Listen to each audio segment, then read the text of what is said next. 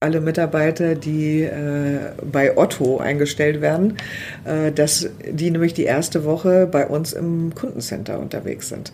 Das heißt, in der ersten Woche gibt es ein bunt gestricktes Programm, wo aber unsere neuen Kollegen, egal welche Position sie bekleiden und egal was die spätere Aufgabe ist, einmal direkt mit unserem Kunden zu tun haben. Das heißt, sie hören am Anfang zu, wie in der Kundenberatung und in der Bestellaufnahme die äh, Gespräche auch laufen und am Ende dieser Woche sitzen sie selber auch am Telefon.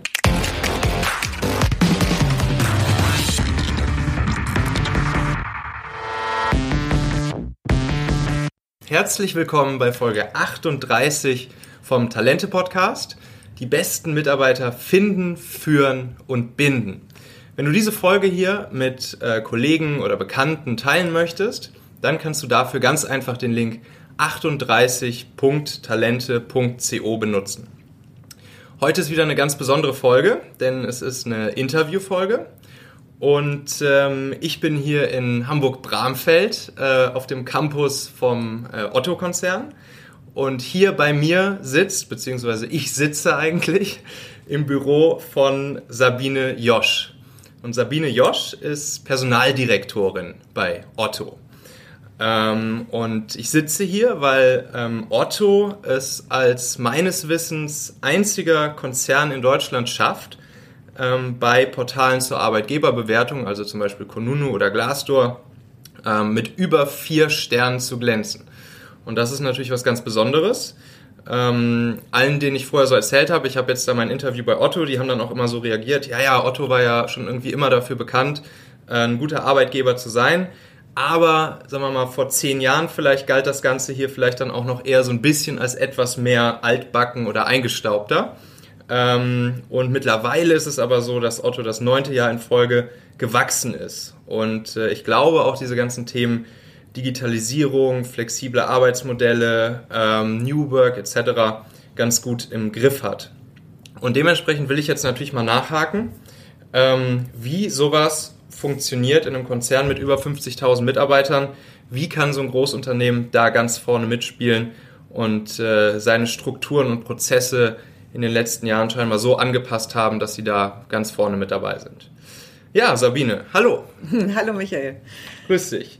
Ähm, dann lass uns der ganzen Geschichte mal auf den Grund gehen. Ähm, das war ja eine große Story. Anfang 2016 äh, hat euer damaliger Vorstandschef ähm, Hans-Otto Schrader im Zuge dieses Kulturwandels 4.0 ähm, das Duzen zur offiziellen Umgangsform bei euch äh, im Konzern gemacht und auch ganz egal auf welcher Ebene äh, das Duzen eingeführt. Ähm, wie ist denn das damals eigentlich angenommen worden von, von euren Leuten hier, von der gesamten Belegschaft? Duzen sich heute alle hier bei euch? Äh, ich würde sagen 99,9 Prozent. Mhm. Und das war für war eine sehr spannende Zeit. Also mhm. es kam sehr unvorbereitet. Also es war kein Thema, was ganz lange angekündigt oder viel diskutiert wurde oder wofür auch Charts im Vorwege erstellt wurden, sondern es passierte einfach. Und äh, so überraschend äh, ging es wie eine Welle durch das Unternehmen dann auch. Und man hat wirklich festgestellt, dass sie an unterschiedliche Stellen dann auch schwappt. Und es hat sich an, an manchen Stellen komisch angefühlt. An vielen Stellen war das aber auch ganz natürlich. Mhm. Weil einfach äh, das hier durchaus bei Otto ein Unternehmen ist, wo das Thema Kollegialität sehr groß geschrieben wird und äh, dementsprechend das Du sich sehr natürlich dann auch anfühlt. Und nichtsdestotrotz darf man nicht verhehlen, dass es sicher ältere Mitarbeiter auch gab, ähm, die auch aus einer ganz anderen Erziehung heraus mit viel Respekt ähm, sich schwer taten, sich so schnell an ein Du dann auch zu gewöhnen. Mhm. Aber inzwischen äh, hat sich das Du flächendeckend äh, dann auch verbreitert und äh, ich kann nur sagen, es fühlt sich gut an. Und du könntest vielleicht fragen, woran merkt man das auch, dass sich das gut anfühlt? Und für mich sind das so die kleinen Situationen. Also denke irgendwie an gemeinsames Fahren im Fahrstuhl. Das sind immer Situationen, wo jeder eigentlich eher beschämt auf den Fußboden guckt und wo ich jetzt viel öfter erlebe, dass wildfremde Menschen miteinander über den Speiseplan reden oder irgendwie über das Wetter oder wie auch immer. Also ich kann wirklich erleben, dass das Du im Miteinander es noch unkomplizierter gemacht hat und auch bei inhaltlichen Fragestellungen, wo es wirklich um harte Entscheidungen geht, ist das Du keine Form, was es an Respekt fehlen lässt oder an der ernsthaften Auseinandersetzung mit Themen, aber trotzdem ist es unkomplizierter geworden und es ist durchaus auch so, dass manche Hürden damit weggefallen sind und man sehr viel lockerer in einen sehr guten Austausch miteinander gehen kann. Mhm. Also zusammengefasst, für viele war das äh, sicher etwas, an das man sich gewöhnen musste, aber es fühlt sich gut an. Und zurückdrehen will, glaube ich, keiner die Zeit mehr. Mhm, interessant. Ähm, dann war die jetzt ja zuletzt äh, groß in den Medien damit, dass 2022 eure äh, neue Zentrale fertig sein soll, äh, wo es dann auch keine, keine Einzelbüros mehr geben soll. Also auch ähm, die, die Vorstände werden dann äh, keine Einzelbüros mehr haben sondern das Ganze äh, wird dann ganz, ganz Startup, Silicon Valley-like, äh, ähm, ja, eine große Fläche sein, äh, auf der alle gemeinsam sitzen. Ähm, freust du dich darauf? Ja. Und äh, was ist genau der Sinn davon eigentlich? Also wir haben unabhängig davon, dass wir dann, wenn es fertig ist, alle auf diesen Flächen dann auch sitzen, bauen wir jetzt schon Stückchen für Stückchen das ganze Gebäude hier um oder die ganzen Komplexe, die zum Gebäude gehören. Und was wir uns dort überlegt haben als eine Grundidee ist, dass wir Arbeitsflächen anbieten, in denen du die Umgebung findest für das, wie du gerade arbeiten möchtest. Das heißt, du hast Zonen, wo du sehr viel ruhiger arbeiten kannst, wo du äh, dich zurückziehen kannst, wo du kleine Räume hast, wo du vielleicht zu zweit dich auch treffen kannst. Ähm, wir haben Zonen, wo du deine ganz normale Arbeit zusammen mit deinen Kollegen auch erledigen kannst. Und es gibt sogenannte Social Spaces. Also wir versuchen so etwas wie eine Cafeteria in die Mitte dann auch zu bringen, sodass du dort immer eine Möglichkeit hast, dass du mit Kollegen in einen Austausch gehen kannst und da vielleicht auch mal nicht nur beim Cappuccino aber mit deinem Laptop auch über Inhalte sprechen kannst. Und diese Art, Räume zu gestalten, die das abbilden, was du für dein Arbeiten gerade brauchst, ob das jetzt konzeptionelles Arbeiten ist, eher etwas, wo du diskutierst oder etwas, wo du in Streitgespräche gehst, das ist so der Grundgedanke, den wir hier über die ganzen Gebäude dann auch ziehen. Und damit ist es letztendlich auch nur konsequent, so etwas wie feste Arbeitsplätze auch etwas mehr aufzulösen, wenn du gerade auch so ein Thema wie mobiles Arbeiten versuchst, in dieser Organisation auch noch weiter voranzutreiben. Also die Zeiten, wo äh, der Schreibtisch so die alte Wagenburg war oder wie am Strand, wo man sich seine kleine Burg mit den Muschelchen dann auch gebaut hat, das wird sicher etwas flexibler dann auch sein. Und trotzdem sind auch das Bedürfnisse von Mitarbeitern im Sinne von, ich habe irgendwie einen Schutz, ich habe so eine kleine Heimat, die man sicher auch nochmal berücksichtigen muss. Deswegen planen wir bei den neuen Gebäuden, dass es so etwas wie sogenannte Home Zones gibt, also äh, Heimatzonen, wo du schon weißt, aha, da treffe ich die Kollegen aus meinem Team und ich sitze vielleicht nicht genau an dem gleichen Schreibtisch, aber ich sitze dem doch irgendwie gegenüber und kann so mit ihm meinen fachlichen Dialog auch führen. Also von daher ist es nicht nur schöner Wohnen oder eine schöne neue Arbeitsumgebung, äh, sondern wir versuchen schon den Zweck von Arbeit abzubilden und damit einen optimalen Rahmen zu schaffen, in der das Arbeiten einfach noch mehr Spaß macht. Verstehe. Äh, Wird es in dem Zuge dann auch mehr Meetingräume geben? Weil das ist dann ja schon was, das kenne ich so aus von, von meinen eigenen Jobs. Ähm, wenn man auf einer großen Fläche zusammenarbeitet, dann brauchst du halt schon ab und zu mal wieder Meetingräume. Ne? Ja. So, und die brauchst du natürlich umso mehr, je weniger äh, Einzelbüros es halt ja. gibt. Ne? Ja, und die in unterschiedlichen Größen. Nicht? Also mhm. da, wo du zu zweit irgendwie hin kannst, die, wo du auch sogar alleine reingehen kannst, die so einen Telefonzellencharakter haben, mhm. wenn du irgendwie dann ein vertrauliches Telefonat vielleicht zu führen hast, bis hin zu Meetingräumen, die es in ganz unterschiedlichen Größenordnungen dann geben wird. Das ist wichtig. Ja, das ist auf jeden Fall wichtig. Ähm, mal ganz direkt gefragt. Ich habe ja gerade am Anfang schon gesagt, äh, ihr als Otto-Konzern habt eine ähm, Bewertung von 4,01 auf Kununu und 4,2 auf Glassdoor. Wie schafft ihr das und warum schaffen andere Konzerne das nicht? Ich würde mich gerne auf deinen ersten Teil der Frage dann auch äh, nochmal konzentrieren und äh, mal mit dir zusammen überlegen, wie wir es dann auch schaffen. Mhm. Ich glaube, was sich darin abbildet, sind ganz unterschiedliche Dinge. Es ist einmal die Kultur, in der wir hier miteinander auch arbeiten. Wir haben auch jetzt gerade in Zeiten von digitaler Transformation, wo sich Arbeitsweisen total verändern, wo es plötzlich ganz neue Methoden gibt, mit denen du arbeiten kannst. Stichwort Agilität ähm, wo es ganz neue Rollen gibt. Plötzlich gibt es sowas wie Scrum Master. Haben wir viel Zeit investiert, das zu einem Thema in der Organisation zu machen. Wie wollen wir zusammenarbeiten? Und das sind nicht nur methodische Fragen, sondern es sind auch Fragen unserer Kultur. Also was sind äh, auch Werte, die wir gemeinsam auch haben? Und das ist schon etwas, was jeder Einzelne auch mitgestalten kann und was jeder Einzelne auch ausstrahlt. Und ich merke es oft, wenn ich mit Kollegen, die vielleicht leider äh, sich entschieden haben, Otto zu verlassen, weil ähm, sie sich beruflich woanders hin entwickeln wollten, höre ich ganz oft, dass sie hinterher auch noch einschätzen, wie großartig das Arbeiten hier bei uns auch ist. Und das ist eigentlich immer das, die schönste Rückmeldung, die man dann auch bekommen kann, äh, wenn, wenn gerade auch gewesene Kollegen äh, sagen, die Kultur hier bei Otto ist etwas ganz Besonderes. Mhm. Und etwas anderes, was äh, Mitarbeiter ja auch immer zufrieden macht, ist die, die Frage, inwieweit kann ich mich weiterentwickeln oder habe ich spannende Themen, an denen ich arbeiten kann. Und das ist, glaube ich, der zweite Treiber für möglicherweise diese wunderbaren Beurteilungen auf Konunu, dass wir durchaus in einer Zeit sind, wo wir an unserem Geschäftsmodell auch nochmal richtig maßgeblich drehen und wir uns als eine Plattform weiterentwickeln wollen.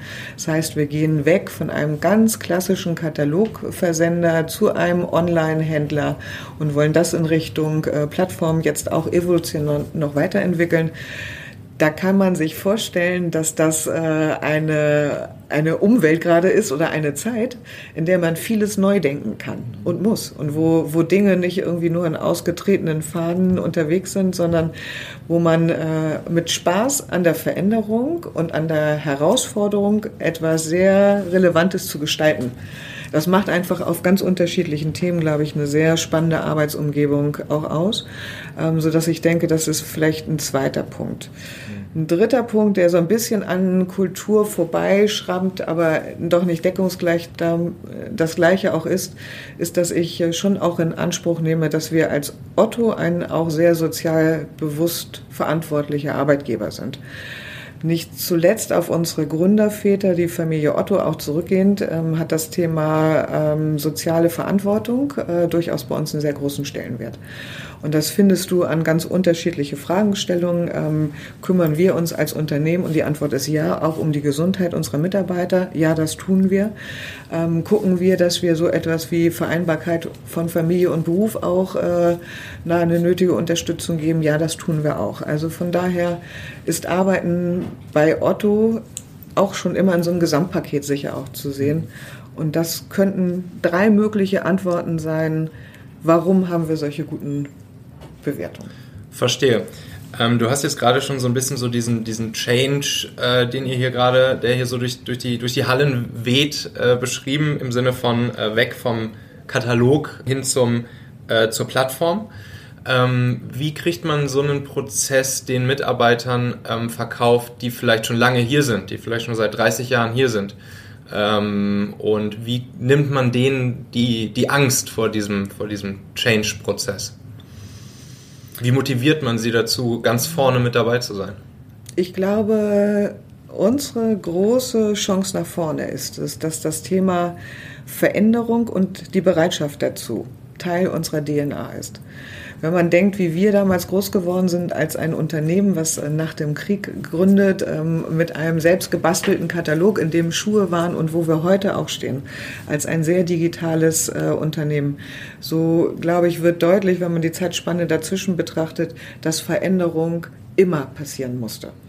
Und dass das auch eine unternehmerische Verantwortung ist, ähm, manche Dinge dieser Zeit nicht zu verschlafen, immer sehr sorgsam darauf auch zu achten, wie verändert sich ein Kundenverhalten, ein, ein Kundenwunsch, welche Art von Produkten braucht es auch, um äh, Dinge nicht für sich selber zum Selbstzweck zu machen, sondern äh, letztendlich natürlich auch wirtschaftlich erfolgreich zu sein.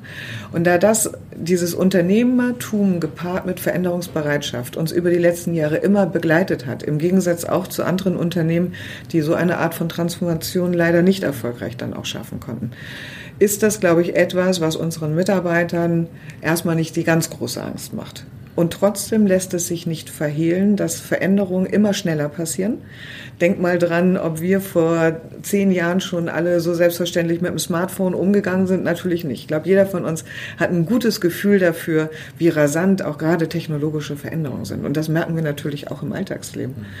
Und da gibt es Kollegen, denen fällt es leichter und es gibt welche, denen fällt es schwerer, sich in dieser Geschwindigkeit und mit Begeisterung dann auch anzupassen. Und das wiederum ist dann unsere Verantwortung auch als Unternehmen, mit diesen Mitarbeitern in einem guten Dialog zu sein, sehr transparent auch immer darüber zu reden, warum sind Dinge auch notwendig, um den, den Sinn und den Zweck dahinter auch zu erklären und letztendlich als drittes eine gewisse Hilfestellung auch zu geben, wenn es Dinge sind, die ich einfach vielleicht neu lernen muss, mhm. so dass man äh, nicht nur Mitarbeiter vor vollendete Tatsachen äh, setzt, sondern sie auch als Teil dieser Veränderung auch immer Dinge mitgestalten lässt und nicht mitgestalten als ein, ein Alibi, sondern mitgestalten, weil das einfach auch die Experten sind auf den Prozessen, die dann vielleicht in eine Zukunft überführt werden müssen. Stichwort Experten, das trifft sich ganz gut. Ähm, lass uns mal ein bisschen tiefer reingehen, so in, in einmal so die gesamte ähm, Mitarbeiter-Journey ähm, bei Otto. Ähm, ihr wollt jetzt eine Stelle äh, neu besetzen mit einem Experten, mit ähm, irgendjemand, der sich sehr gut auskennt, ähm, hochspezialisiert ist. Ähm, wie und wo sucht ihr nach passenden Leuten für diese Stelle? Also natürlich äh, schauen wir erstmal intern, weil wir viele gute, qualifizierte, talentierte Mitarbeiter haben. Und wir haben dazu ein Programm äh, aufgelegt, was wir äh, Talent Stay at Otto nennen. Das heißt, Mitarbeiter, die Lust haben auf einen nächsten neuen Job, können sich bei uns in HR melden, ähm, sind bei uns in Pools dann auch geführt, sodass wir sie kontaktieren mhm. können, wenn sich neue Optionen dann auch ergeben. Ähm, darüber hinaus haben wir die Erfahrung gemacht, dass äh, unsere Mitarbeiter immer die besten Botschafter sind, wenn es um neue Jobs auch geht. Das heißt, wir haben ein zweites Programm, was, äh, wenn eine Vermittlung dadurch entsteht, dass du deinem Freund äh, empfohlen hast, diesen super coolen Job bei Otto dann auch zu machen, wirst du als Mitarbeiter dafür sogar auch incentiviert. Mhm. Und die Erfahrung dahinter ist, äh, dass besser als jede Hochglanzbroschüre der, der Kollege, der schon bei Otto auch ist, dass der am besten über diesen Job auch berichten kann und auf, über die Umgebung, äh, auf die man äh, da dann auch trifft. Und diesem Prinzip, Mitarbeiter sind die besten Botschafter, haben wir als drittes auch noch so etwas wie Jobbotschafter hier im Haus, wo wir 200 Kollegen aus ganz unterschiedlichen Fachbereichen äh, angesprochen haben, die uns begleiten, auf Messen sind, äh, die äh, Vorträge halten und so auch über Arbeiten bei Otto dann auch berichten. Okay. Wenn wir das alles abgegrast haben, gucken wir jetzt langsam mal weiter nach, nach extern. Äh, und wir haben hier im Recruitment ein kleines Team, was wir Active Sourcing nennen. Das heißt, die Kollegen sind auf den sozialen Netzwerken unterwegs. und schauen, ob es da möglicherweise interessante Kandidaten dann auch gibt. Mhm. Nutzt ihr da ausschließlich Xing, LinkedIn oder ähm, auch andere? Ähm, die, im die beiden im Schwerpunkt. Ja, okay. Und äh, die Erfahrungen, die wir damit machen, sind ausgesprochen gut. Mhm. Und äh, ich kriege da auch Feedbacks äh, von, von externen Kandidaten, die mhm. sagen, ich bin von Headhuntern so oft schon angesprochen worden, ähm, ganz ehrlich, das ist für mich austauschbar. Aber Ihr Kollege aus dem Active Sourcing hat mir mit einer richtigen Otto-Stimme erzählt, welcher Job da möglicherweise auf mich wartet. Und das hat für mich den Unterschied. Und wie lautet gemacht. die? Was, was ist da der Unterschied? Also sie erzählen einfach authentisch, äh, wie sie Arbeiten bei Otto erleben und wie der Job wirklich aussieht, wo der eingebettet ist, welche Inhalte es da gibt, welche Aufgaben dazu realisieren Und dieses Erzählen sind. läuft dann am Telefon am erstmal Telefon, ab? Oder? Ja, also der Kollege mhm. schreibt den äh, ja. möglichen Kandidaten an und fragt, ob er interessiert ist, mhm. dass man sich mal austauscht und mal bespricht äh, und dann äh, geht's los, wenn wir grünes Licht bekommen. Und das Telefongespräch, wird das noch von eurem Mitarbeiter aus dem Active Sourcing erledigt oder von einem dieser äh, Botschafter, die ihr. Nein, ähm, von dem äh, Active Sourcing. Okay. Also mhm. aus dem Recruitment raus. Ja, verstehe. So, was wir darüber hinaus natürlich auch tun, ist, dass wir äh, in Stellenbörsen aktiv sind ähm, und wir sind auf Veranstaltungen unterwegs. Wir haben gute Erfahrungen damit gemacht, dass da, wo es, äh, wo die tatsächlichen Communities äh, sind, dass wir dort, äh, wenn wir dort auch vertreten sind, dass man da sehr gut mit der relevanten Zielgruppe ins Gespräch kommt. Denn das wäre meine Überschrift über allem. Sucht die Zielgruppe da, wo sie auch ist. Mhm. Also ich merke schon, dass wir einen, einen Markt haben, der sich dahin auch verändert, dass der Arbeitnehmer äh, schon eine gute Möglichkeit zur Wahl auch hat. Und von daher ähm, ist es relevant, eben sich dort auch zu tummeln, wo die möglichen interessanten Kandidaten mhm. sind. Mhm. Und da vielleicht auch mit, mit spannenden, äh, überraschenden Aktionen dann auch vielleicht dann zu überzeugen. Zum Beispiel, was für eine Aktion?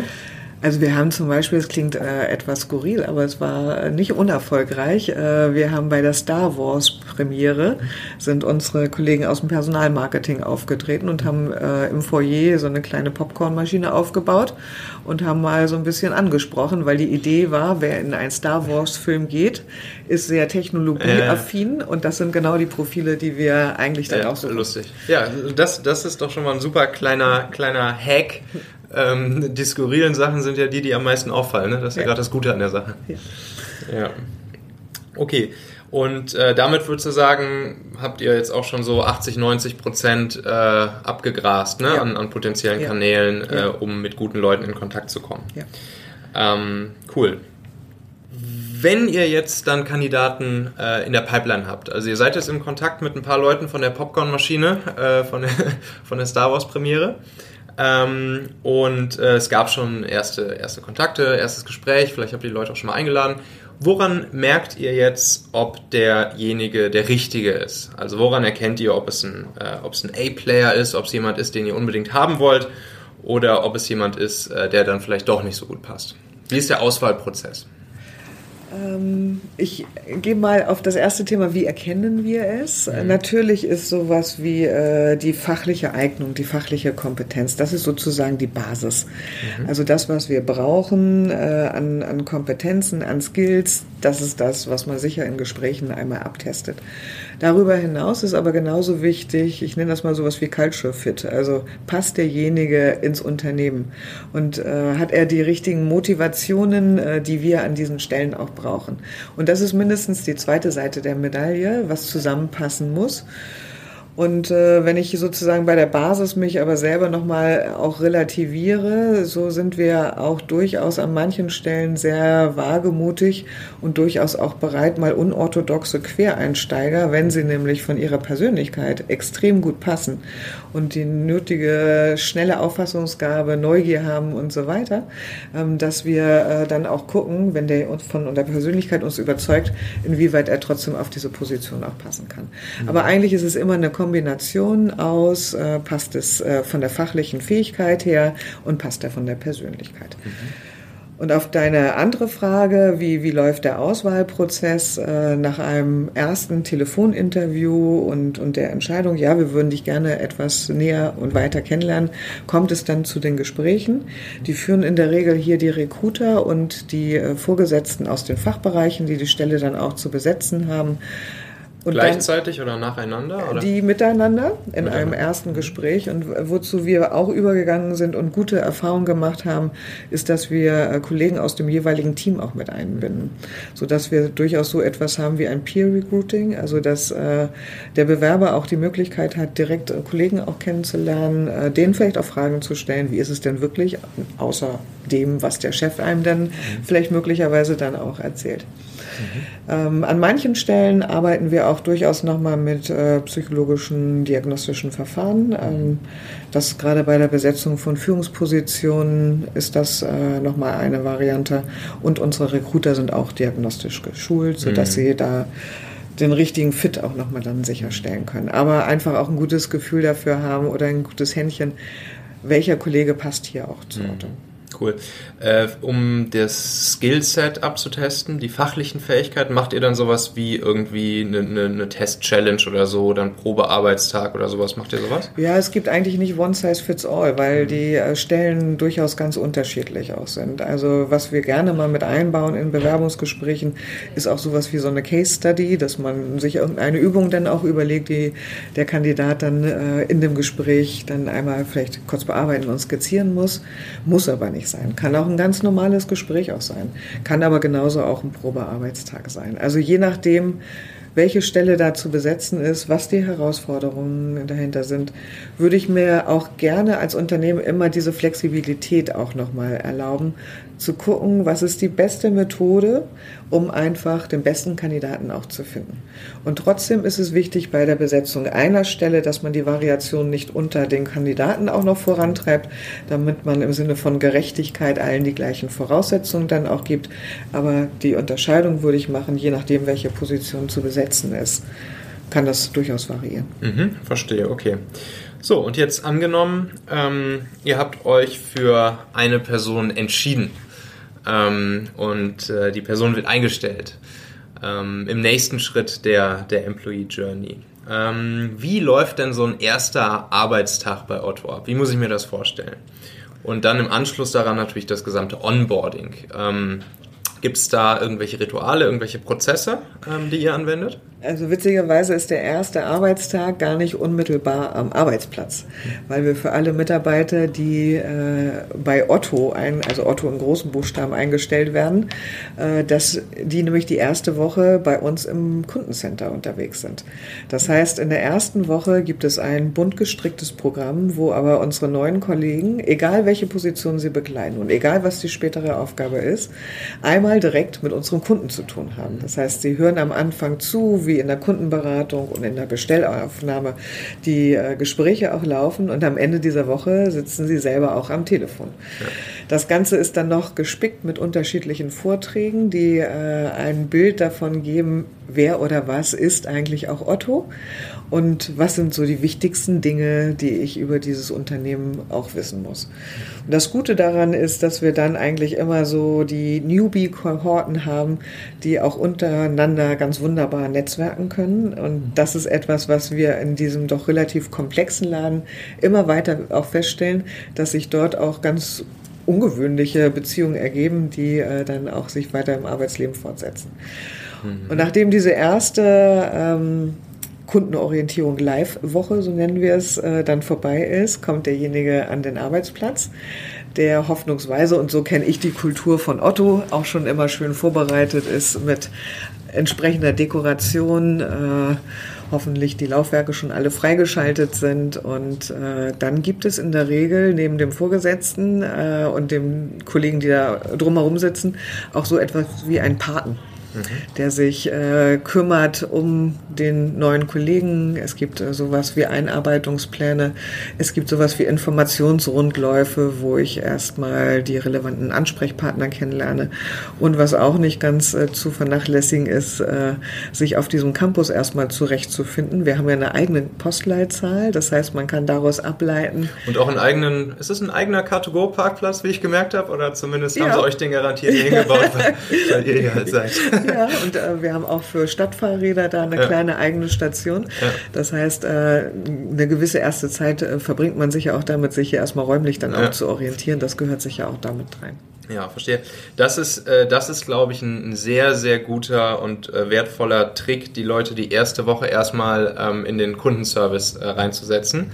Ähm, das kenne ich auch noch aus meiner Firma, ähm, die ich gegründet habe. Da war es halt so, dass, dass, dass wir drei Gründer jeweils uns immer zehn unserer Kunden jede Woche rausgenommen haben und die persönlich angerufen haben und das Kundenfeedback erhalten haben. Das ist halt einfach super, super, super wichtig, um überhaupt den gesamten Laden, das, das Produkt, ähm, die, die Kundenbedürfnisse zu verstehen. Ähm, und äh, das mit jedem neuen Mitarbeiter zu machen, ist, glaube ich, unendlich viel wert. Und es hat natürlich zusätzlich noch den kleinen positiven Nebeneffekt, dass in der Zeit dann alle IT-Systeme dann auch so genau. ans Laufen kommen, äh, dass sie dann am ersten Tag am Arbeitsplatz auch wirklich alles ja. haben. Ne? Weil das ist ja, ja so der, der, der Standard-Fail, dass du am ersten Tag da bist und äh, musst erstmal noch irgendwie 20 Sachen auf dem Computer einrichten. Genau. ähm, ja, cool. Und äh, vielleicht, wenn ich da noch äh, ergänzen mhm. darf, unsere Branche heißt ja Distancehandel. So, das heißt, äh, kannst dir auch auf der Zunge zergehen lassen, dass äh, wir eine gewisse Distanz zu unserem Kunden möglicherweise haben, was man in so einem Online-Geschäft auch hat. Und umso wichtiger äh, ist es doch wirklich einmal zu spüren, es gibt die tatsächlichen Kunden und was sind deren Bedürfnisse und was ist wichtig. Und egal, welchen Job ich später mache, ob ich in der Buchhaltung bin, ob ich im E-Commerce-Bereich bin oder möglicherweise auch in der Logistik, das sind einfach diese Nähe zum Kunden glaube ich, führt auch dazu, dass man äh, sich immer wieder fragt, bei jedem Thema, was ich täglich mache, was hat der Kunde eigentlich auch davon? Mhm. Ja, ich, super, super wertvoll, bin ich großer Fan von. Ähm, den Paten, den du angesprochen hast, ist das jemand aus der, aus der Fachabteilung selbst oder ist das jemand aus eurer HR-Abteilung oder ist das, kann das jemand aus irgendeiner Abteilung sein oder wo kommt der Pate dann genau her? Das ist jemand aus der Fachabteilung selbst. Mhm, okay, verstehe. Ja, cool. Ähm, und das Onboarding selbst, ähm, gibt es da irgendwelche Prozesse, die ihr anwendet, so in den ersten Wochen bis Monaten, sagen wir mal? Oder ist das sozusagen jeder Fachabteilung komplett selbst überlassen und da gibt es äh, dann keine, keine globalen, otto-globalen Prozesse sozusagen? Mhm. Also das äh, obliegt jedem äh, Fachbereich äh, selbst. Natürlich, wenn Sie Unterstützung brauchen, kriegen Sie die auch von uns. Wenn jemand als Führungskraft einsteigt, dann sieht es nochmal ein bisschen anders aus, weil der dann sicher noch einige Pflichtseminare mhm. dann auch bewerkstelligen muss. Also ja. wir haben so etwas wie Handwerkszeug der Führung, damit äh, frische Führungskräfte eben auch kennenlernen, was ist unsere Philosophie beim Führen auch, mhm. was sind unsere Tools, die wir dazu haben. Das wäre sozusagen dann ein fester Seminarkanon, äh, den frische neu eingestellte Führungskräfte dann auch zu absolvieren haben. Das gilt natürlich auch für Mitarbeiter, die ähm, sich auch durch einige Online-Tools äh, durcharbeiten müssen. Das ist so etwas wie Arbeitsschutz, wo man irgendwie nochmal absichert, dass jeder auch weiß, wo Sammelplätze dann auch sind, äh, falls äh, es doch mal zu solchen Situationen auch kommt, äh, welche Notfallnummern wir dann hier auch haben oder ein äh, Online-Tool ähm, zum Thema ähm, Gleichheitsgesetze, AGG. Also da gibt es durchaus nochmal übergeordnet unterstützt, so ein mhm. paar mhm. Pflichtdinge, durch die man sich äh, durchknuspern muss, mhm. was aber einfach nur eine gute Orientierung auch nochmal ermöglicht, um dann auch schnell arbeitsfähig dann auch zu sein. Ja, cool, verstehe. Du machst hier immer die perfekten Überleitungen für mich. Als nächstes steht nämlich hier auf meiner Liste das Thema Führen. Achso, ich habe nicht gespickt. nee, das stimmt, das kann ich bezeugen. ähm, Führung. So, also, wie motiviert ihr eure Leute? Wie macht ihr eure Leute im Optimalfall zu Mitunternehmern statt einfachen Söldnern? Du hast ja gerade auch schon so ein bisschen das angesprochen, dass ihr, dass ihr, dass ihr wollt, dass äh, eure Leute auch irgendwie so diesen unternehmerischen Weg, auch des, des Change-Prozesses, der halt ab und zu stattfinden muss, dass sie dann auch mitgehen und mit supporten und vorne mit dabei sind. Ähm, wie motiviert ihr eure Leute? Womit motiviert ihr die Leute? Wir haben dieses ganze Thema Führung, und wir nennen es Führung und Zusammenarbeit, weil das ja nicht nur äh, in der Wechselwirkung zwischen Chef und Mitarbeiter, sondern auch unter Kollegen ist, haben wir ungefähr seit dem Jahre 2004 verstärkt am Wickel unter dem Aspekt Kulturwandel, weil wir einfach festgestellt haben, dass sich ganz viele Dinge sehr rasant verändert haben. Und das waren eigentlich drei Themenfelder. Wir merken, dass sich äh, Technologien verändern und damit Kommunikationsmittel, Arbeitsmethoden und so weiter. Wir merken, dass äh, junge Menschen nachkommen ins Unternehmen, Generation Y, die auch eine andere Idee von Zusammenarbeit und Feedback vielleicht haben. Und wir merken, dass das Kundenverhalten sich auch geändert hat, was eine Auswirkung auf Prozesse hat. Und äh, da das irgendwie zusammengemixt dazu führte, dass wir uns gerade in einer digitalen Transformation nochmal Gedanken darüber machen, wie wir überhaupt Führung und Zusammenarbeit für die Zukunft definieren wollen, haben wir da zu diesem Zeitpunkt unser Führungsverständnis komplett neu überarbeitet und haben dort auch mit einfließen lassen, welche anderen Arbeitsmethoden es gibt, welche neuen Rollen es gibt.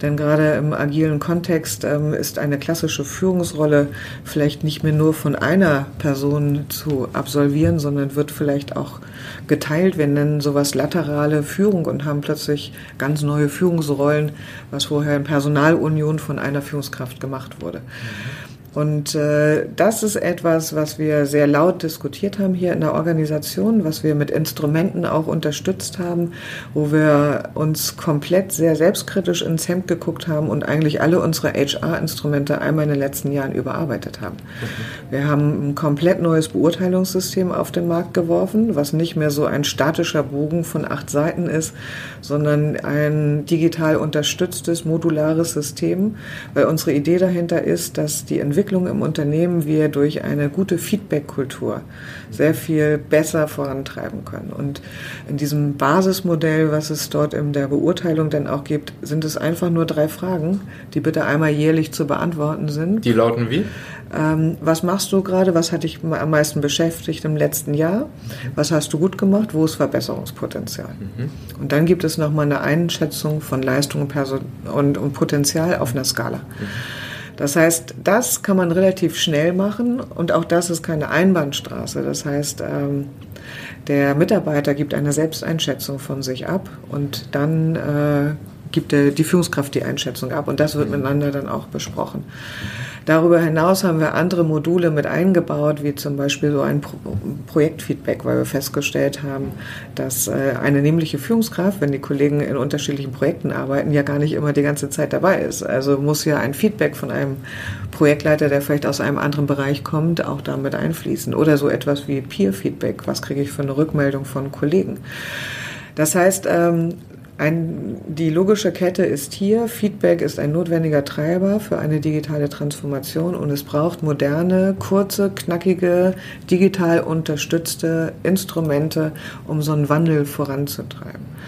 Auch so etwas wie ein Führungsfeedback äh, haben wir neu angepackt. Das heißt, äh, im Jahresrhythmus sollen Führungskräfte sich ein Feedback von ihren Mitarbeitern holen. Und da haben wir auch jeweils die neuen Führungsrollen dahinter gelegt, sodass das auch aus einem Guss dann auch ist. Wie, wie läuft das genau ab? Also wie, wie läuft das Führungsfeedback ab? Es gibt einen äh, Fragebogen, den jeder Mitarbeiter im Team für sich beantwortet über die Führungskraft.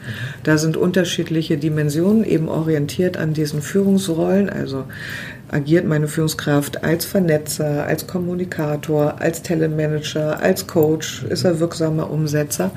Und dazu gibt es unterschiedliche Fragen, die ich auf einer vierstufigen Skala, jeder Mitarbeiter für sich, dann beantwortet.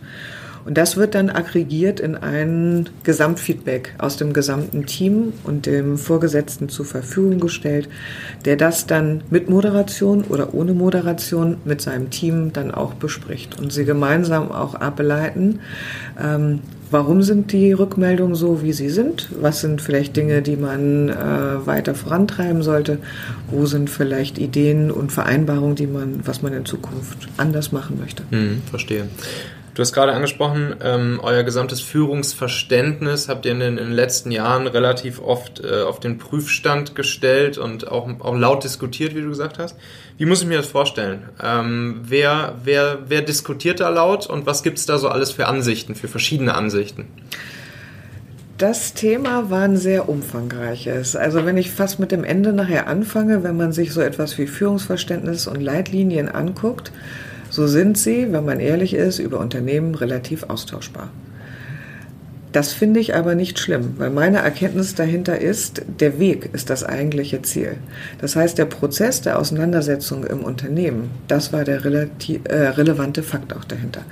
Und wir haben äh, aus der Keimzelle Personalentwicklung uns diesem Thema natürlich erstmal theoretisch angenähert. Wir haben geguckt, welche neuen Philo äh, Philosophien, welche neuen Theorien gibt es rund um das Thema äh, Führung, was ist State of the Art, was machen andere Unternehmen vielleicht auch.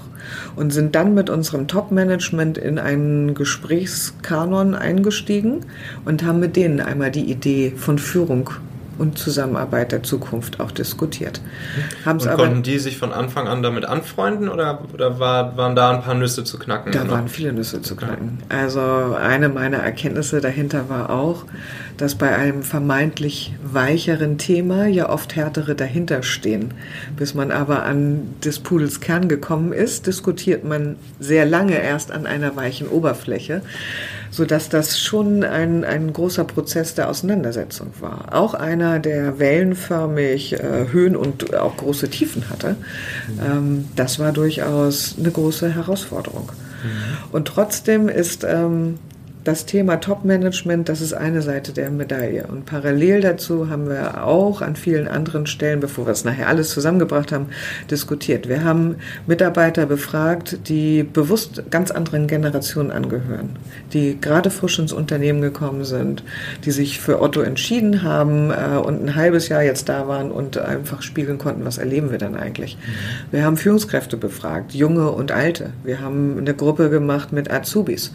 Und wir haben dann dann in so Art kleinen Workshops Werkstätten haben wir dann die unterschiedlichen Kollegen dann zusammengebracht mhm. und haben mit denen die Idee dieses neuen Führungsverständnisses und der Rollen, die dahinter dann rausgepurzelt mhm. sind, miteinander auch diskutiert. Mhm. Und wir haben auch drum gerungen. Und es sind äh, zum Teil dann auch Fragestellungen in kleineren Formulierungen, wo es einfach wichtig war, dass sich alle darin auch wiederfinden. Was für eine Rolle äh, an neuen Rollen ist da jetzt mal so als ein Beispiel bei herausgepurzelt? Also sehr neu ist in der Tat der Talent Manager und Coach was auch gut äh, zum Verständnis des agilen Arbeitens auch passt und auch dazu, dass wir ähm, sehr stark die Mitarbeiter als Experten in ihren eigenen Disziplinen auch sehen. Mhm. das hat auch was damit zu tun, dass wir beispielsweise jetzt neben der klassischen Fachkarriere auch eine Expertenkarriere äh, bei Otto auch anbieten. Da jetzt in unserer zweiten Kohorte auch sind, weil wir einfach auch festgestellt haben, dass junge Menschen vor allen Dingen daran interessiert sind, sehr sinngestiftet auch zu arbeiten, äh, aber ähm, vielleicht manchmal mit klassischer Hierarchie gar nicht so unbedingt was anfangen anfangen wollen, aber trotzdem ähm, gerne Verantwortung übernehmen wollen und der Experte im Gebiet, in jedem jeweiligen Gebiet auch zu sein. Also von daher hat das Thema Expertentum einen sehr viel größeren Stellenwert bei uns auch bekommen und letztendlich wäre man äh, mit einem Klammerbeutel gepudert, wenn man als Unternehmen nicht die Stärken der Mitarbeiter nutzt, die diese 5000 Stimmen dann eben auch haben. Hm, verstehe. Ähm, und was würdest du jetzt heute sagen? So, was sind für dich die, die Säulen guter Führung? Was macht für dich heutzutage eine gute, moderne Führungskultur, eine gute Führung aus? Orientierung geben, aber loslassen. Sinnstiftend sein, aber zugleich auch Impulse geben und inspirierend sein. Mhm. Wie gehst du mit dem, mit dem Thema Risiko um? Weil gerade ne, digitale Transformation ähm, Mitarbeiter auch so ein bisschen zu Mitunternehmern machen, bedeutet halt natürlich auch Risiken mal eingehen zu müssen, ein bisschen unternehmerisches Risiko ähm, zu akzeptieren, damit dann vielleicht auch mal ähm, auf die Schnauze zu fallen. Ähm, wie würdest du sagen, spielt das damit rein und wie geht ihr damit um? Für mich äh, ein Thema, was ich in unserer Kultur durchaus erlebe, aber wo wir sicher auch nochmal eine Schippe zulegen können. Ähm, das eine ist ähm, so das Stichwort Fehlerkultur. Wie gehen wir damit um, wenn äh, Dinge einfach mal gegen die Wand fahren? Damit äh, es A schnell zu erkennen, aber dann mit einer äh, gewissen Lässigkeit, ohne zu nachlässig zu sein, äh, schnell eine Kurskorrektur hinzubekommen. Wir arbeiten aber inzwischen sehr viel stärker mit MVPs, was ich glaube in dieser sehr schnell drehenden Zeit einfach eine ganz notwendige Voraussetzung auch ist. Und äh, es muss auch Teil unserer Kultur sein, experimentierfreudig zu sein, neugierig zu sein, Dinge auszuprobieren. Und dazu braucht es einen gewissen Freiraum. Mhm. Und deswegen springe ich nochmal zurück zu deiner vorletzten Frage. Genau deswegen ist so eine Rollenausstattung Talentmanager und Coach einfach eine sehr wesentliche, um so etwas wie eine Fehlerkultur als Rahmen auch überhaupt zu ermöglichen. Mhm. Stichwort Rahmen. Ähm, wie, liegt, wie legt ihr eure Mitarbeiterziele fest? Also ähm, woran werden am Ende ähm, wirklich, wenn es jetzt bis auf KPIs etc. runtergebrochen ist, wie wird die Performance der Mitarbeiter gemessen? Welche Ziele werden gegeben? Welche Orientierung wird gegeben? Ähm, und natürlich auch, welche Konsequenzen gibt es, wenn jetzt Ziele nicht erreicht werden? Wir haben auch in diesem Zusammenhang, als sie sagte, wir haben uns da selbstkritisch ins Hemd geguckt, mhm. welche Instrumente wir hier einsetzen, sind wir auch bei dem ganzen Thema Zielerreichungssysteme und Prämierung dann natürlich angekommen. Und wir haben auch dort äh, eine Veränderung herbeigeführt. Ähm, wir haben unterschiedliche Beschäftigtengruppen von Tarifmitarbeiter über den außertariflichen, über leitende Angestellte und die haben durchaus unterschiedliche Systeme. Deswegen lass mich relativ äh, high level ähm, auch antworten, ohne dass ich auf die einzelnen Systeme dann eingehe. Aber der Grundgedanke dahinter ist schon, dass wir ähm, sehr viel stärker gemeinsame Ziele incentivieren. Wir gehen weg von den sehr hart ausgeprägten Individualzielen. Wir wollen raus aus den Silos und wir wollen das gemeinsame, den gemeinsamen Unternehmenserfolg zukünftig stärker incentivieren als individuelle Zielerreichung. Mhm. Und wir haben auch bei bestimmten Beschäftigtengruppen äh, das Thema individuelle Ziele entkoppelt von der Prämienzahlung. Das heißt, die werden sicher vereinbart, weil eins bei den Rollen hatte ich dir auch gesagt, was halte ich wichtig für Führung, ist das Thema Orientierung geben. Wenn das äh, nicht mehr in eine Incentivierung einfließt, so halte ich trotzdem ein Gespräch zwischen Mitarbeiter und äh, Führungskraft oder auch People Lead Scrum Master, wer auch immer es dann auch ist, darüber, was sind die relevanten Themen im nächsten Jahr oder in kürzeren Sprints in den nächsten drei Monaten. Eine Verständigung darüber, was ja auch etwas mit Zieldefinition zu tun hat, ohne dass man das vielleicht hart verdrahte Ziele dann auch oder Definitionen nennen muss, halte ich nach wie vor für notwendig. Mhm. Einfach um zu gewährleisten, dass wir alle in eine äh, einigermaßen Richtung richtige Richtung dann auch laufen. Äh, das zu incentivieren steht sozusagen auf dem zweiten Blatt. Mhm. Aber äh, nimm den Grundsatz irgendwie gerne mit äh, zu sagen, wir gehen mehr auf Gemeinschaftsziele. Mhm. Und die, die negative Incentivierung, äh, wenn, wenn Ziele nicht erreicht werden, wie, wie sieht die aus? Was passiert, wenn Ziele gerissen werden, vielleicht auch äh, permanent? Also die Incentivierung äh, hat ja ähm, auch den sogenannten Unternehmensfaktor. Das heißt, äh, an harten KPIs wird der Unternehmenserfolg dann auch gemessen. Diese KPIs sind auch vorher bekannt und wenn sie nicht erfüllt werden, dann gibt es wenig oder noch weniger Prämie. Mhm. Verstehe, okay. Also schon spürbar. Ja. Ja, ich, man soll es ja auch spüren, ne? Dafür, man soll es im Positiven wie im Negativen spüren. Ja. Das, ist ja, das ist ja der Sinn der ganzen Geschichte. Ähm, ja, gerade ne, jüngere Arbeitnehmer, Generation Y ähm, etc., das Thema Work-Life-Balance ähm, spielt zumindest wenn man Studien Glauben schenkt, eine immer größere Rolle und ist so ein bisschen auch so das höchste Ziel für, für viele äh, gefühlt ähm, im Arbeitsleben. Ähm, wie sollten Unternehmen mit so einem Trend umgehen? Wie geht ihr damit um? Welche, welche ähm, Erfahrungen hast du damit gemacht?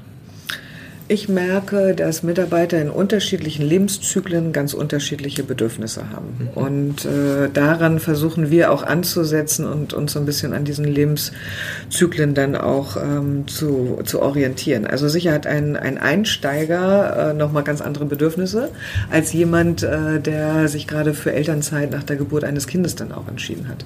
Da ist es relevant, denjenigen schnell wieder ähm, nach Abschluss der Elternzeit äh, in, in Fahrt zu bringen ähm, auf den Stand zu bringen, was inzwischen hier in der Organisation äh, passiert ist, wo sich Dinge vielleicht auch verändert haben und so weiter.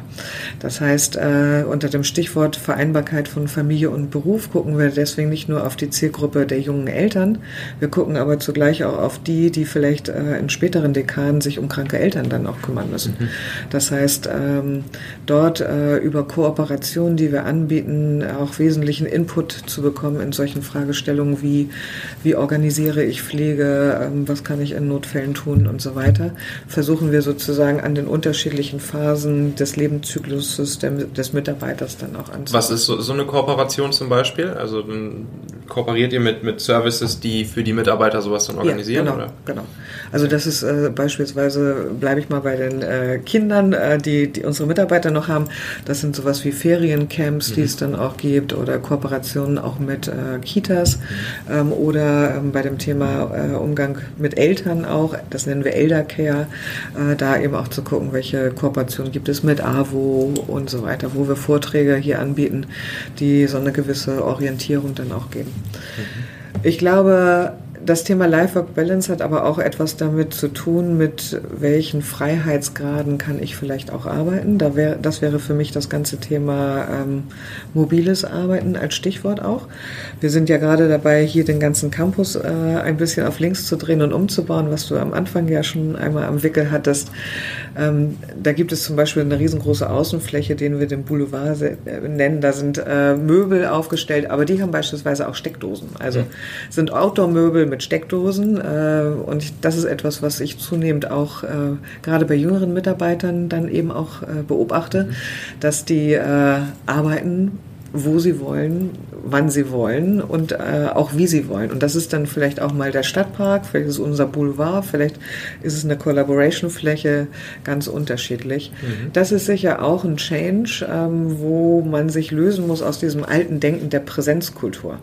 Aber das hat für mich auch etwas mit Life-Work-Balance zu tun, wo ich bei jungen Leuten vielleicht erlebe, dass die äh, hier morgens einen Schlag reinhauen, bei gutem Wetter am Nachmittag, wenn sie keine Termine haben, vielleicht äh, woanders dann auch unterwegs sind, aber abends vielleicht nochmal ähm, dann Stündchen dann ranhängen. Deswegen halte ich das Thema mobiles Arbeiten für sehr relevant. Mhm. Und ein äh, weiterer Punkt noch zum Thema Life-Work-Balance. Ähm, das hat für mich auch immer ein bisschen was mit Gesundheit zu tun. Ähm, und Gesundheit im Sinne von Sport, sich auszupowern. Wir haben hier ein eigenes Fitnessstudio, was das größte Corporate-Studio ist, wo wir gerade den Gerätepark neu errichtet haben. Wir haben 300 Betriebssportgruppen, wo man sich auch austoben kann. Und was wir jetzt aber auch äh, angehen als Thema, wir nennen es Mindful at Otto, ist das Thema Prävention äh, im Umgang mit äh, psychischen Erkrankungen. Mhm. Weil wir einfach feststellen, wir haben eine gleichbleibende Krankenquote, aber das, was früher ein Rückenleiden ist, wird zunehmend äh, vielleicht jetzt auch mal ein Burnout, was in dieser schnell drehenden Zeit ganz unterschiedliche Ursachen mhm. hier haben kann. Und dort als Arbeitgeber eine Unterstützung zu geben für eine Resilienz, nicht nur im körperlichen, sondern auch im psychischen Sinne zu sorgen, ist für mich auch eine Facette von Life-Work-Balance. Mhm, verstehe. Interessant übrigens, dass du mal Life-Work-Balance sagst und nicht so wie gemeint in der Work-Life-Balance. Stimmt, kann man auch drüber nachdenken. ja, ich dachte, das gehört dazu. nee. Weil das Life halt äh, sozusagen die oberste Prämisse hat. Aber habe ich mir irgendwie so ja, abgespeichert. Ist, ist auch, glaube ich, gar nicht so verkehrt. Wahrscheinlich, wahrscheinlich mache ich das ab jetzt auch so. ähm, Genau, aber so dieses ganze Thema flexible Arbeitszeit, flexibler Ar äh, Arbeitsort, das ist ja auch so ein bisschen so dieser Inbegriff von dem Buzzword des New Work. Ne? Und ähm, ich habe da ein Interview von dir gelesen und da hast du gesagt, dass, dass ihr gerne bei Otto auch diese Karte äh, gerne noch ein bisschen stärker spielen würdet, ähm, dass aber oft auch die Gesetzgebung da einfach im Wege steht.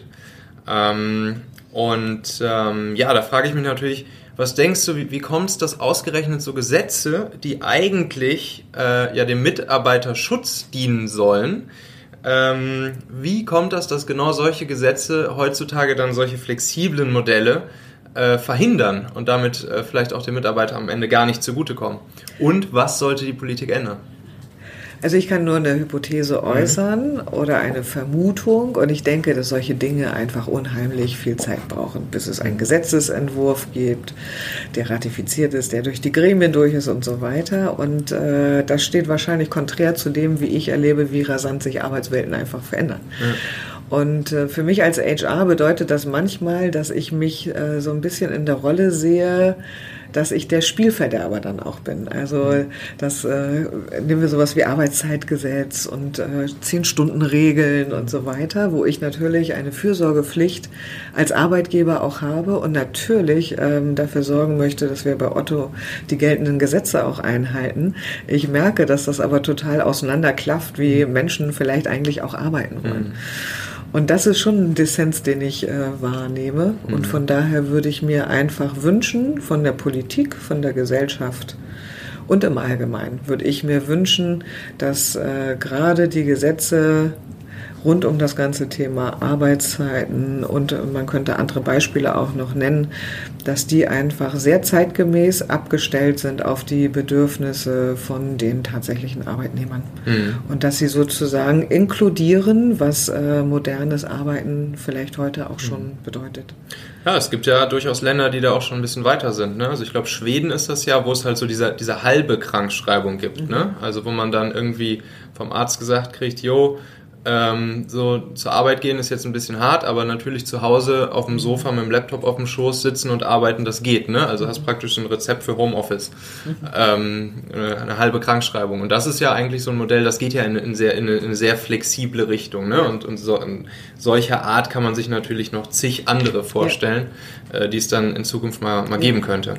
Und trotzdem sehe ich auch die Gefahr. Nicht? Also mhm. ähm, es ist nicht nur, dass ich äh, sage, die Politik kommt nicht schnell genug hinterher, ähm, natürlich äh, besteht auch die Gefahr, dass äh, so etwas wie Überforderung bei Mitarbeitern mit einem hohen Grad an Flexibilität, äh, da ist, dass manche an eine Belastbarkeitsgrenze dann auch gehen. Deswegen habe ich vorhin bei Life-Work-Balance mhm. eben auch so betont, dass ich äh, die Verantwortung als Unternehmer, etwas für psychische und körperliche Gesundheit zu tun, dass man das nicht von äh, der Hand weisen kann. Mhm. Also von daher glaube ich, dass man schon äh, eine gute Balance finden muss, einen, einen Rahmen zu bilden, ähm, der gesetzeskonform ist, der zugleich aber eine nötige Flexibilität auch ermöglicht, den Mitarbeiter aber auch dabei zu unterstützen, dass er genau mit diesen Herausforderungen gut umgehen kann mhm. und das nötige Rüstzeug dafür in der Hand auch hat. Mhm.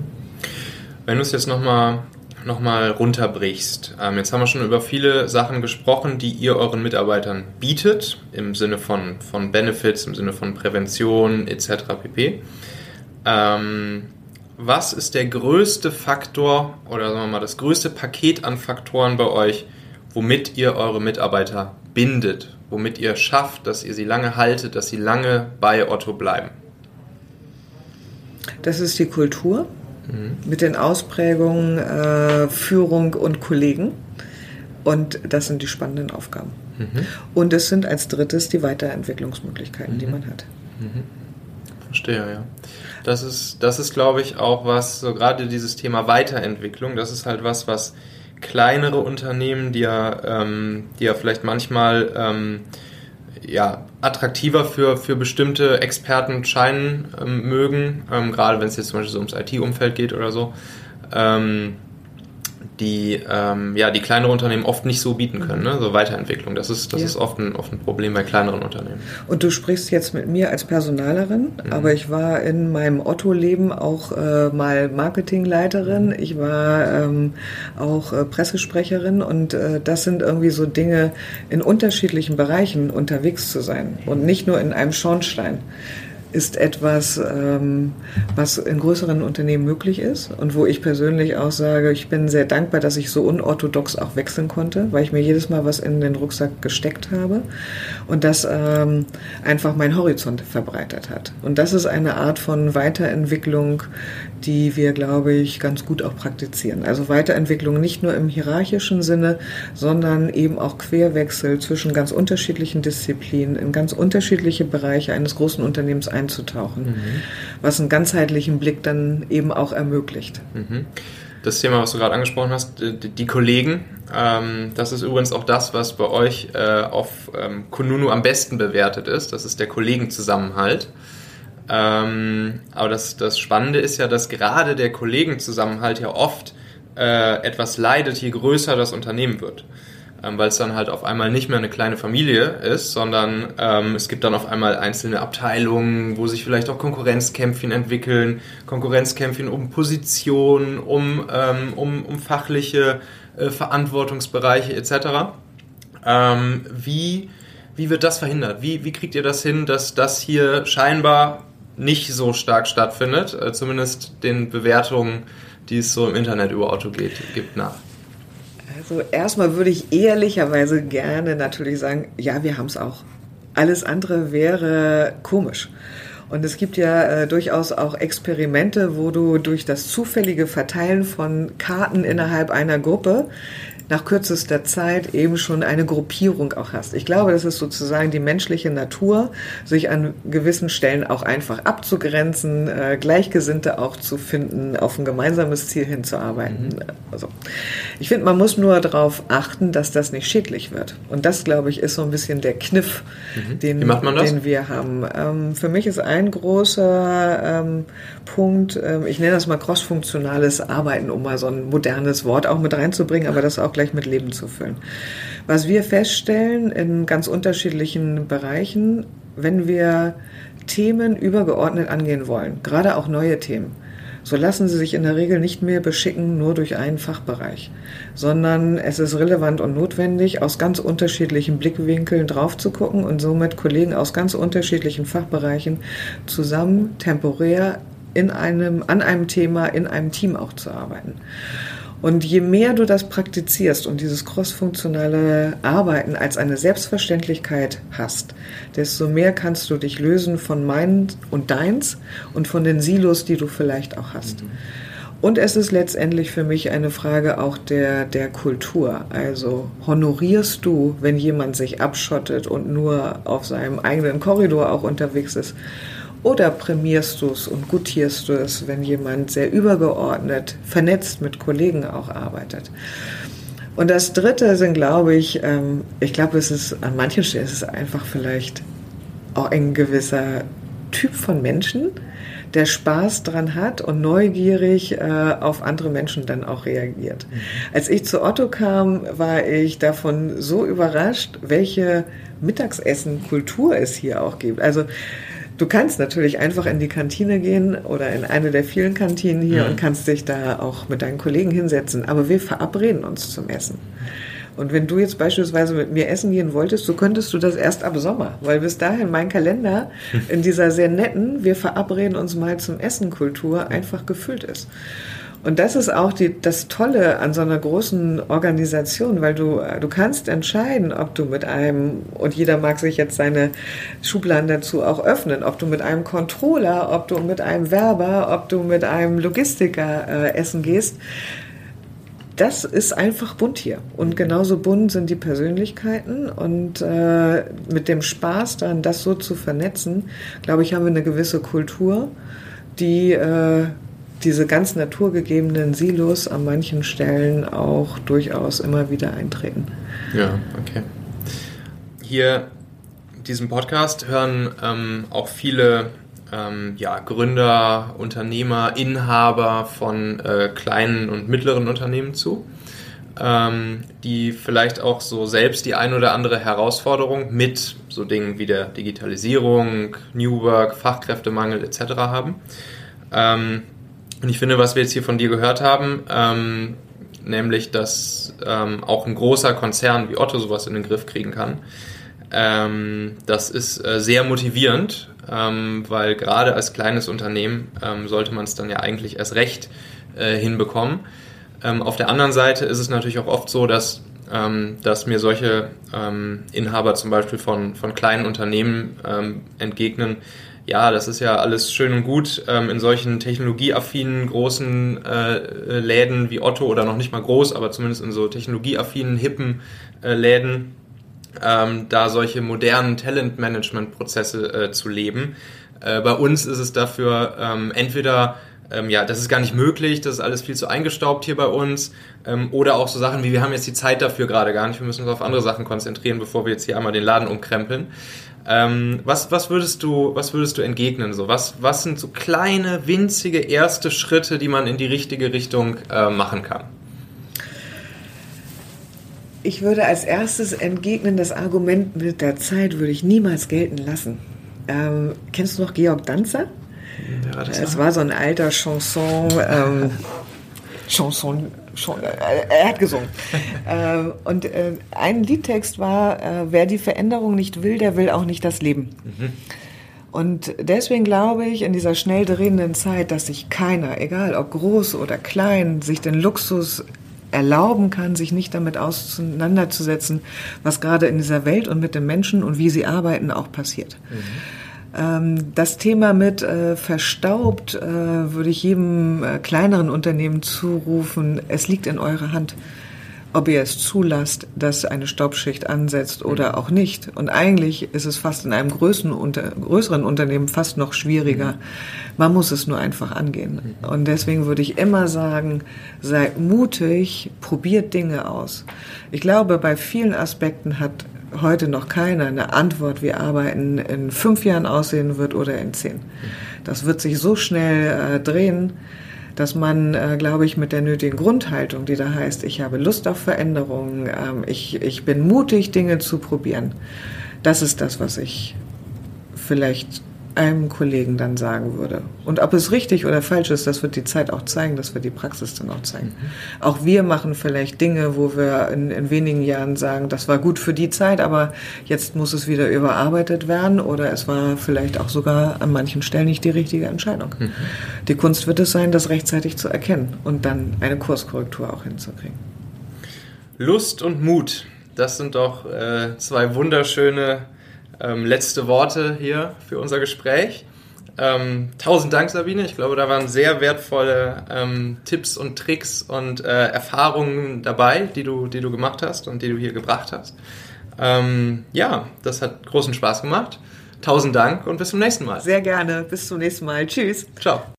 Wenn du findest, dass diese Folge hier wertvoll für dich war, dann würde ich mich super doll darüber freuen, wenn du mir im Gegenzug ähm, ein paar Sternchen auf iTunes da lassen würdest, vielleicht auch eine kleine Rezension und natürlich auch meinen Podcast bei iTunes abonnieren würdest oder bei Spotify auf Folgen klicken würdest.